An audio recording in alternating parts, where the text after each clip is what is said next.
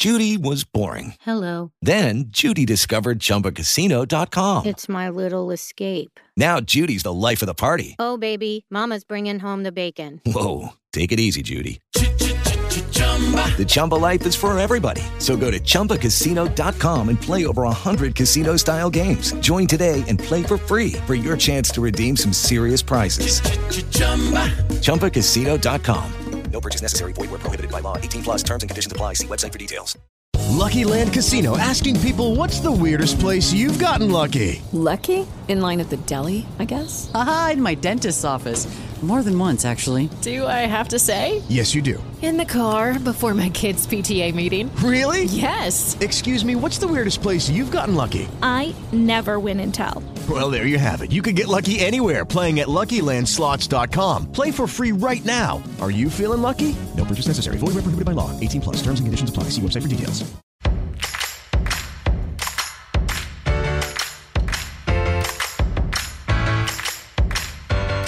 Sejam muito bem-vindos e bem-vindas ao nosso podcast Fisioterapia ao Pé do Ouvido, um projeto de comunicação e interação com os apaixonados pela fisioterapia. Eu me chamo Luciana Mota, sou professora do curso de fisioterapia da Universidade de Fortaleza e mensalmente trago temas relevantes e atuais sobre a fisioterapia.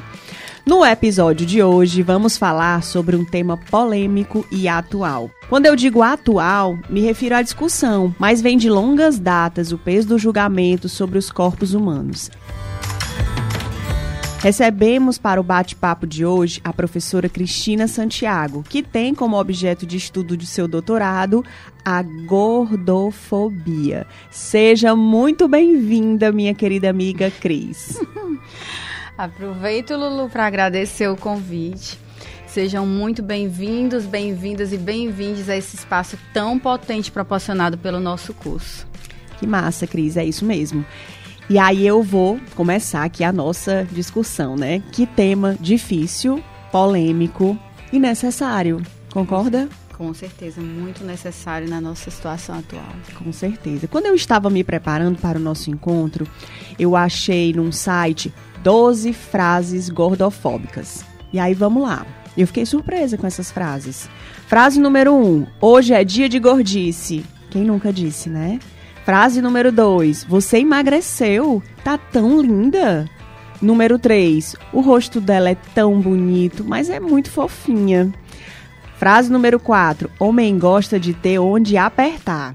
E a quinta e última: Você está gordinha, precisa cuidar da saúde. Então eu falei que, né, eu encontrei 12 frases, mas eu parei aqui nessa quinta e última, porque ela já traz aí consigo um conceito de saúde, uma relação entre saúde, beleza, sexualidade, relações sociais que perpassam pela aparência e o valor negativo associado ao peso que culturalmente carregamos. Eu gostaria de começar a nossa conversa com uma explicação sua sobre esse conceito de gordofobia e da relação dele com a saúde. É, Lu, é bem sensível, né? Falar sobre esse tema é bem atual. Porque quando a gente pensa em gordofobia, nos remete logo a um preconceito. Sim. É um preconceito que ele leva a uma exclusão social, que ele nega a acessibilidade às pessoas gordas.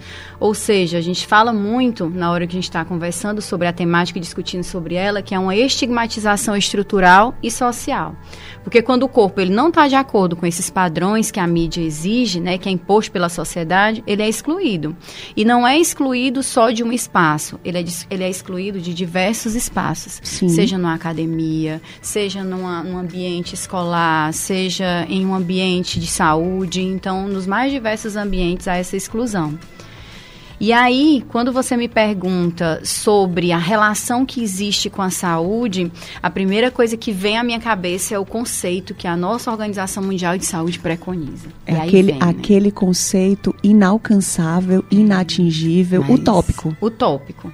Mas que ele vem bem bonitinho e a gente vê justamente essa, essa discussão que a gente traz aqui esbarrar na definição, que é o completo bem-estar físico, mental e social, não somente a ausência de agravos e doenças. E aí eu paro e me questiono, né? Como assim? Como assim a gente falar de uma, de uma definição da nossa Organização Mundial de Saúde e aí a gente para e pensa. Eu começo a parar e a pensar e a refletir, a me questionar como é que esse conceito ele se relaciona com a gordofobia nos dias atuais. E aí a gente traz para nossa formação, né, para a formação dos nossos estudantes, e a gente reforça essa estigmatização que existe nos estudantes e nos profissionais da saúde em relação às pessoas gordas. Por quê? Porque eles sempre nos direcionam para aquele aspecto mais biologicista, reducionista, patologizante, que Silvia e Cantizani eles já defendem desde 2018. Porque tudo isso eles vão levar, eles vão nos direcionar para um aspecto de uma infraestrutura dos espaços de saúde que a gente muitas vezes não tem adequado, como um mobiliário inadequado, a dificuldade de ter acesso a um determinado serviço, equipamentos para aferição de sinais vitais. Uhum. Muitas vezes a gente não tem equipamentos que proporcionem realmente aferir uma, uma pressão arterial dos nossos pacientes, porque não se adequa à circunferência do braço. E até mesmo nós que estamos aí, é, direto na nossa atenção primária, a elaboração de materiais educativos que contemplem pessoas gordas. Então, por isso que a gente fala, né, que a, a, gordofobia é algo que tem que ser trabalhado e conquistado dia a dia, né? O contra a gordofobia, né? A discussão contra a gordofobia. E de acordo ainda com a Organização Mundial de Saúde, até 2025 nós vamos ter mais ou menos 167 milhões de pessoas gordas, entre adultos e crianças. Então aí vem a busca em combater essa, essa gordura, ela se torna hoje o principal objetivo em vários setores da saúde pelos diversos profissionais, além de pesquisadores, da sociedade, principalmente das pessoas. O mal da gordura hoje, ele cai no senso comum. Uhum. E a, a própria saúde, ela vai junto. Uhum. Então, é isso que a gente tem que começar a trabalhar na academia. Perfeito. E você é fisioterapeuta, especialista em fisioterapia dermatofuncional. Nós nos conhecemos no mestrado e eu lembro que desde lá você já trabalhava com a imagem corporal naquele momento associada às cirurgias plásticas.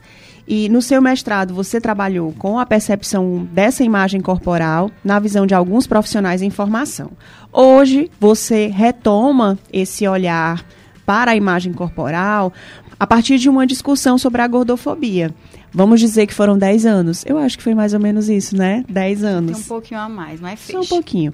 Desses 10 anos de, de intervalo entre o mestrado que a gente fez lá atrás e o doutorado que estamos fazendo hoje, o que mudou nesse contexto do olhar, da perspectiva dos corpos humanos e como as terapias, especialmente a fisioterapia, ela se posiciona no que se refere à avaliação e ao tratamento é um contexto bem desafiador, né? Eu digo até assim, bem desafiador. Capricha no é. Capricha no é. Em 2009, eu estava ali apresentando a minha dissertação do mestrado com o tema Universitários, a influência do culto à beleza proporcionada pela cirurgia estética. Nessa pesquisa contemplavam aí estudantes do curso de fisioterapia, que consideraram, ao final, a cirurgia estética como promotora de saúde mental, que facilitava a inclusão e as relações de gênero. O curso de estilismo e moda, que referiam que não utilizavam critério de saúde na elaboração das vestimentas, focando mais a beleza. Uhum. E os estudantes do curso de psicologia, que dentro dessa mudança desse paradigma, eles acreditam que a psicoterapia ajuda as pessoas a refletirem sobre si, porque o social aliena o individual e culpa o sujeito de não se adequar aos padrões.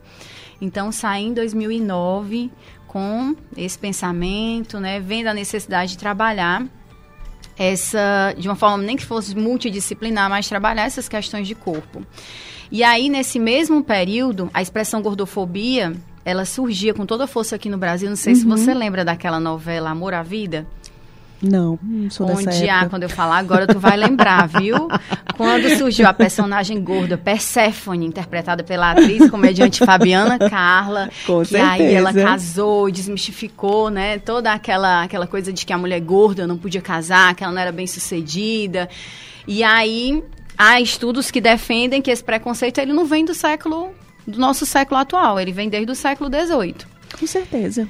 Então, a gente vê, chega aqui hoje, durante esse período, a gente pega aí esse período de 2009 até hoje, a busca por cirurgias plásticas e o cuidado pelo, com o corpo perfeito, ele só aumentou. Uhum. E cada vez mais as pessoas estavam buscando tratamentos para manutenção desse corpo, Sim. sejam por meio de recursos, métodos, técnicas ou as famosas cirurgias plásticas. Lulu, para você ter uma ideia, as cirurgias plásticas no Brasil e nos Estados Unidos, elas tenderam a aumentar. Em 2018, o Brasil era o primeiro em cirurgias plásticas. Hoje, ele está um pouquinho atrás dos Estados Unidos, mas é só o segundo. Então, quando fala em dermatofuncional, que é a minha especialidade, é, a gente pensa que já é uma especialidade que já trabalha direto com o cuidado com o corpo, né? Seja é, em um pós-operatório de uma cirurgia plástica, seja em tratamentos realmente para diminuir é, gordura corporal. Mas, para além da dermatofuncional, no, na nossa formação, nós temos avaliações e tratamentos propostos aos nossos pacientes, clientes, em todas as áreas de, de atuação e especialidades. E por isso nós sabemos é, quanto a formação é, profissional é importante nesse momento. Porque nós vamos receber pessoas, como por exemplo, chega uma pessoa com sobrepeso, com o diagnóstico de osteoartrose. Aí os nossos ouvintes, osteoartrose de joelho. Aí eu vou lançar aquela pergunta. Qual é a primeira coisa que você olha para o paciente? Ele está entrando no consultório. Primeira coisa que você avalia. A osteoartrose dele é porque ele tem sobrepeso. Uhum. Né? A primeira tarefa dele vai ser perder peso. É a primeira, a primeira observação. Uhum. Ela logo sinaliza aquela luzinha na nossa cabeça. Mas para esse paciente diminuir o peso, muitas vezes é necessário que a gente entenda o contexto. Aí vem a CIF, que eu acho assim maravilhosa. Uhum. E aí a gente pensa, onde é que está o contexto de vida desse paciente? Como é esse contexto? Vê a importância de, um, de uma palavra que é tão falada nos dias atuais, que é a interseccionalidade. Então, a interseccionalidade de fatores, que fatores são esses que envolvem? Sim. E aí eu não posso simplesmente tratar aquele meu paciente, dizer para ele que a, o tratamento dele, a fisioterapia vai ser um paliativo e que ele vai ter que perder peso para diminuir essa dor. E aí eu vou só abrir aqui um parêntese, né? Porque às vezes as pessoas que nos escutam não conhecem a CIF e aí você está trabalhando os fatores. Que fatores? Fatores ambientais, fatores sociais, é, os fatores contextuais em relação às suas funções, as estruturas deles, né? Que podem ou não estar comprometidas. Então, então, só para talvez tu esclarecer um pouco melhor né, essa questão dos contextos. Sim. Então, além desses fatores que a gente fala, é, da interseccionalidade que vai envolver gênero, raça, cor, idade. idade. Então, a gente pensa também na CIF, que é a Classificação Internacional de Funcionalidade em Capacidade de Saúde, que pode ser utilizada por todos os profissionais, inclusive na elaboração de políticas públicas. Ela é muito importante porque ela vai dar é, uma classificação mais geral desse paciente. Qual é a função que foi acometida, qual é a estrutura, como é o ambiente em que esse, esse paciente paciente vive, quais são fatores que são barreira, quais são fatores que são facilitadores, como é que eu caracterizo de forma pessoal esse paciente. Então, como é a atividade, a participação, com essa osteoartrose que a gente está trazendo, o que que dificulta esse paciente? Ah, ele não consegue subir num ônibus, porque ela tem algumas coisas que, que se relacionam, que é o quê? Ela é uma mulher, ela é gorda, ela mora sozinha, ela mora distante, ela usa o transporte público, então muitas coisas podem influenciar na recuperação dessa paciente. Uhum. E aí a gente volta, é, se volta para quê? Para crenças, valores, preconceitos que são enraizados na nossa sociedade. Perfeito. E nós sabemos que a nossa dentro da formação profissional dos nossos alunos, nós temos diretrizes curriculares, tanto nos cursos profissionalizantes quanto nos cursos de ensino superior, que norteiam essa formação. Então, é, nós não podemos nos abster e dizer que isso não pode ser tratado na academia. Isso pode ser tratado sim lá no ensino médio, isso pode ser tratado sim aqui, para que a gente possa formar cada vez mais profissionais mais humanizados. Essa questão aí que você traz desse olhar compartilhado com outros setores, ele é me, me faz lembrar uma, um podcast que eu ouvi ontem. Era o Paulo Vieira falando sobre a televisão. Tem nada a ver e ao mesmo tempo tem tudo a ver com o que a gente está falando. É, ele falava sobre a negação da televisão, diziam que a televisão ia acabar e ele dizia que enquanto tiverem pessoas, né, com a condição socioeconômica mais baixa, a televisão ela vai existir porque ela é um meio de comunicação de levar informação mais barato. E aí, é, você falando da cirurgia plástica, eu me lembro que a gente tem programas que falam sobre a vivência de pacientes que passaram por cirurgia plástica e que é uma forma de levar essa experiência para uma comunidade sem tamanho e gerar, despertar o desejo.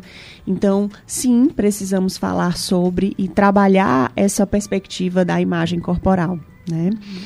E aí, Cris, eu não sou uma estudiosa dessa área, mas eu sou mulher, eu me considero uma pessoa crítica e, como eu ouvi de você na sua qualificação, sou uma gordofóbica em desconstrução. Achei muito interessante quando você começou a sua fala, né, trazendo essa, essa informação.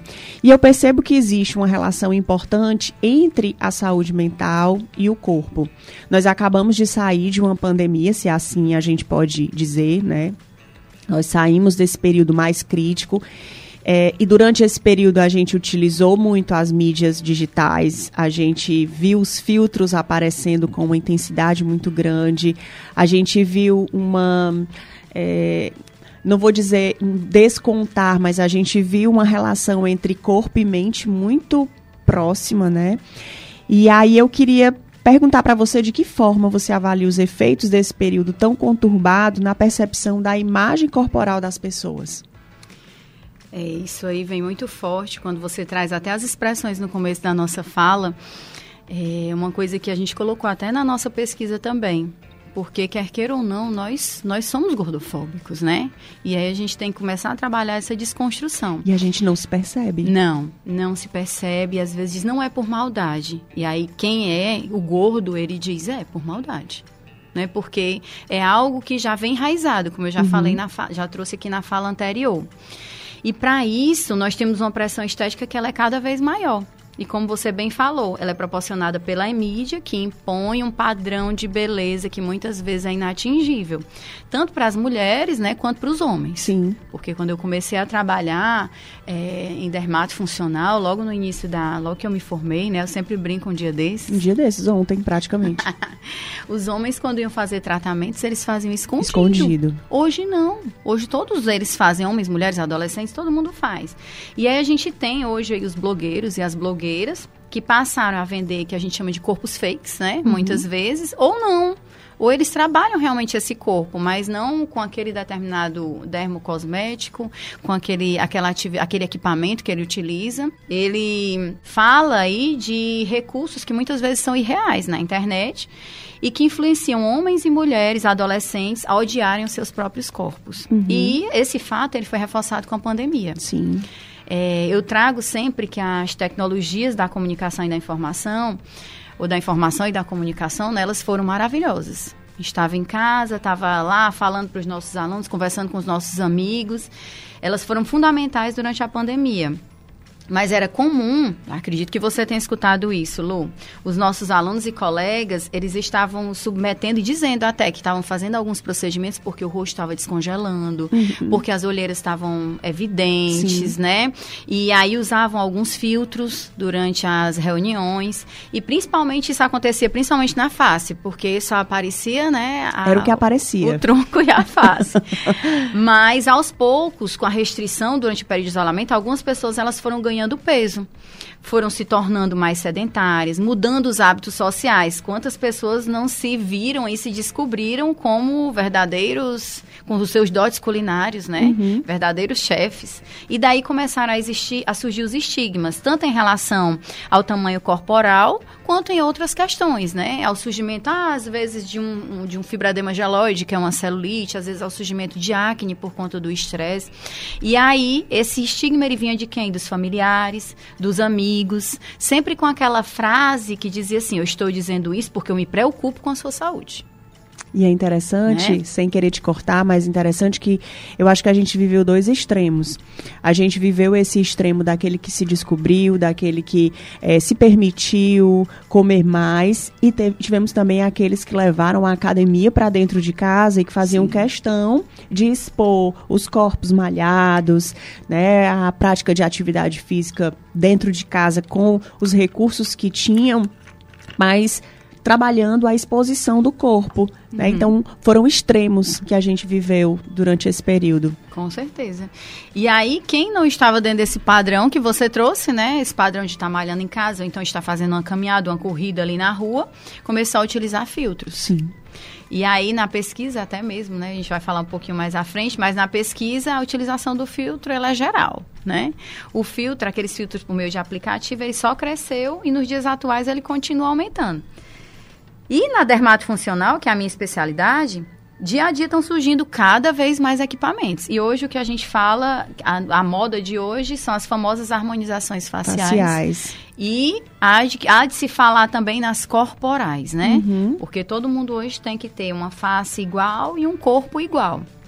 Então, para se ter noção dessa magnitude dessa discussão, foi elaborado um por um grupo de, é, multidisciplinar de especialistas o Consenso Internacional contra o Estigma da Obesidade com o objetivo de eliminar o viés realmente de peso.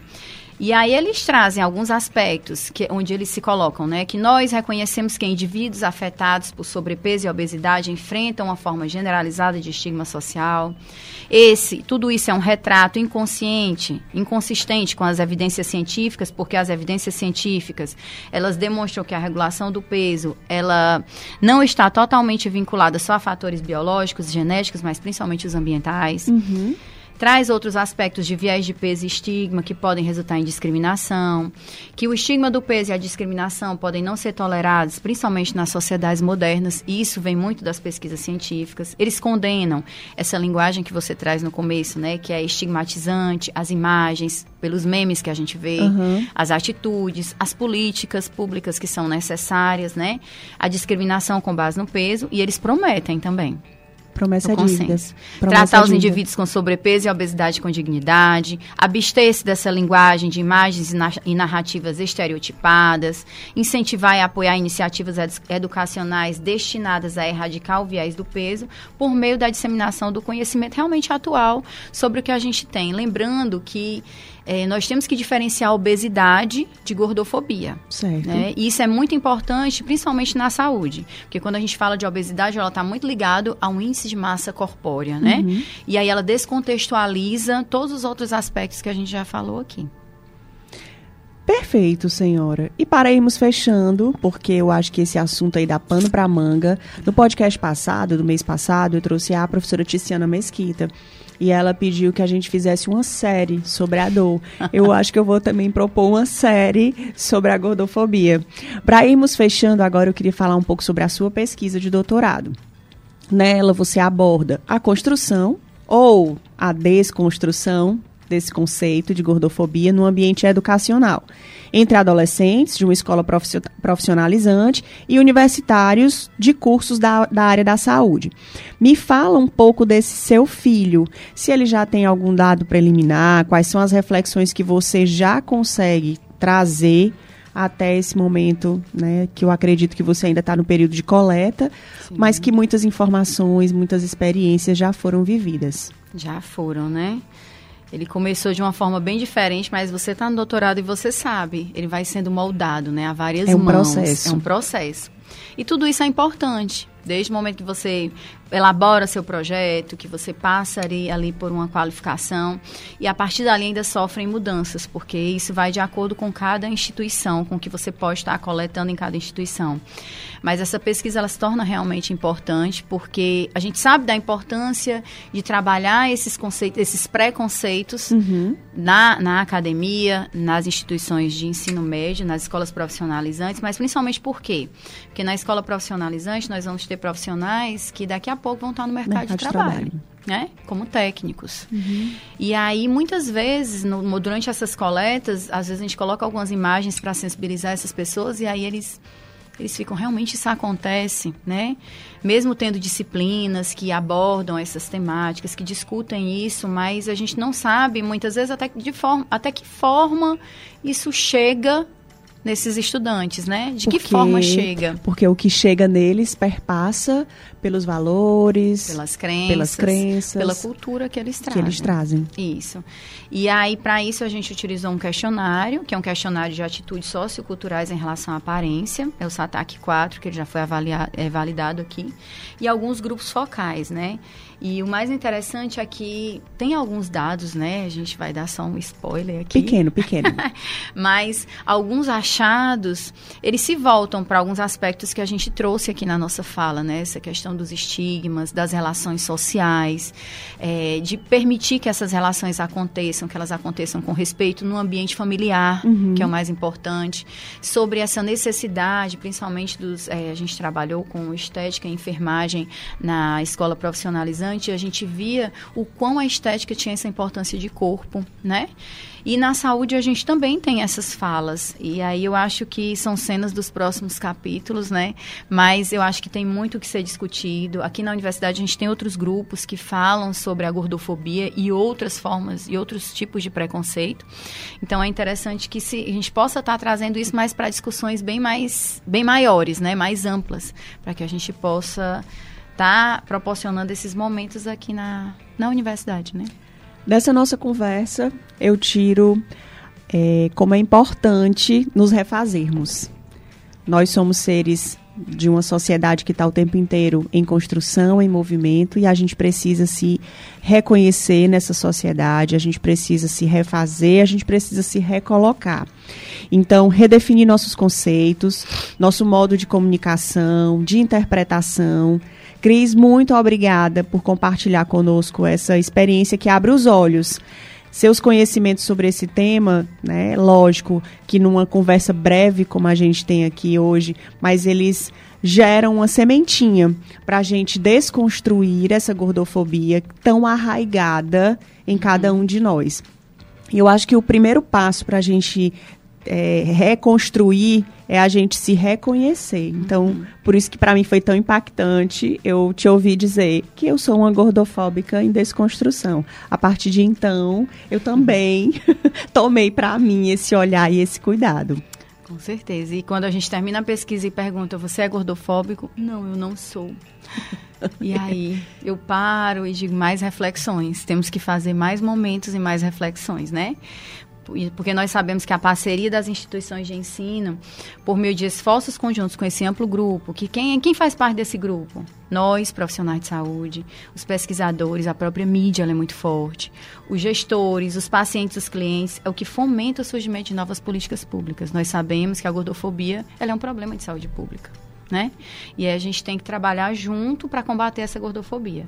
Eu aproveito esse espaço, como eu disse no início, tão potente né, para agradecer à Universidade de Fortaleza pelo incentivo à pesquisa, a nós, professores, por meio da vice-reitoria de pesquisa e o doutorado em saúde coletiva.